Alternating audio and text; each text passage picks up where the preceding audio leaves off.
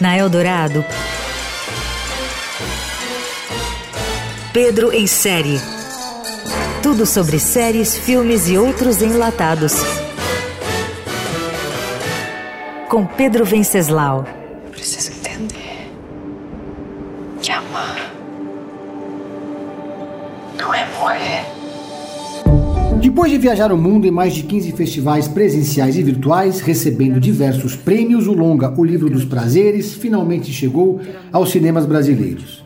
Com produção internacional entre o Brasil e a Argentina, o filme fez a sua estreia na Mostra Internacional de Cinema em São Paulo em 2020, ano em que o evento aconteceu exclusivamente online e ficou no top 3 dos mais vistos e mais bem votados da edição.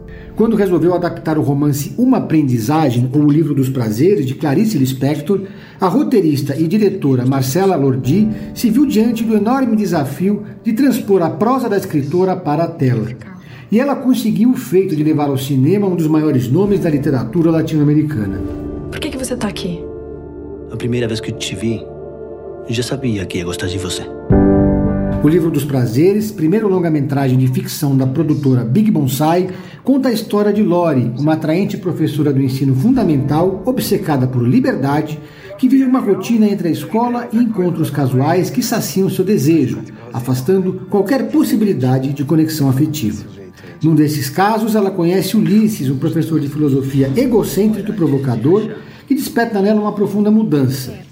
É com ele que Lore aprende a amar, enfrentando sua própria solidão. Simone Spolador está muito bem no papel da protagonista, uma professora fluminense recém-chegada à capital, com dificuldade em estabelecer elos afetivos profundos.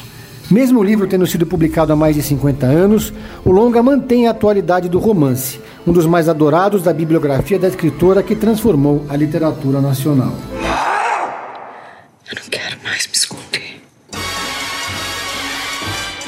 Você ouviu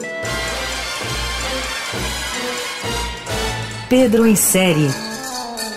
Tudo sobre séries, filmes e outros enlatados com Pedro Venceslau.